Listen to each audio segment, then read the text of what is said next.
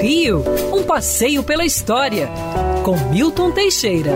Amigo ouvinte, no dia 10 de março de 1938, Getúlio Vargas, sendo presidente no Brasil, dormindo no Palácio Guanabara, aquele da Pinheiro Machado, acorda com um tiro.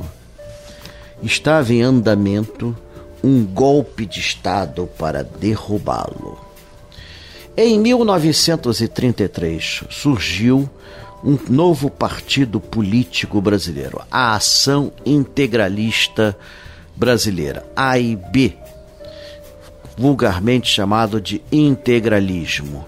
O integralismo era um partido de extrema direita inspirado no fascismo italiano. Seus membros usavam camisas verdes, é, uma braçadeira com sigma é, e uma saudação que era Anauê.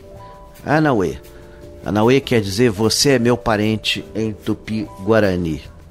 Eles tinham uma literatura de extrema direita e pregavam a centralização do governo e um governo forte, sem eleições.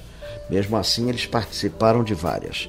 O integralismo inicialmente atraiu muitos intelectuais brasileiros que não conheciam os malefícios provocados depois pelo nazismo na Europa, como as perseguições aos judeus e às minorias. Mas também aqui existiam perseguições étnicas e foi muito difícil abrir o partido para os brasileiros de cor, que eram considerados pelos integralistas como cidadãos de segunda categoria. O partido realizou uma imensa parada de frente ao Palácio Guanabara em 1937, em novembro de 37. Getúlio chega na janela e faz a saudação integralista. Dois dias depois, Getúlio manda suspender o Partido Integralista e manda prender seus principais líderes.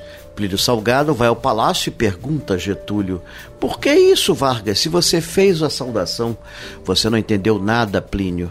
Eu, eu, eu botei a mão e disse: Para, Plínio. Frustrados com isso, em 10 de março de 38, eles tentam derrubar o governo Vargas, cercam o palácio com tropas e iniciam um tiroteio. Chefiados por Belmiro Valverde, os integralistas não são bem-sucedidos. Quer ouvir essa coluna novamente? É só procurar nas plataformas de streaming de áudio.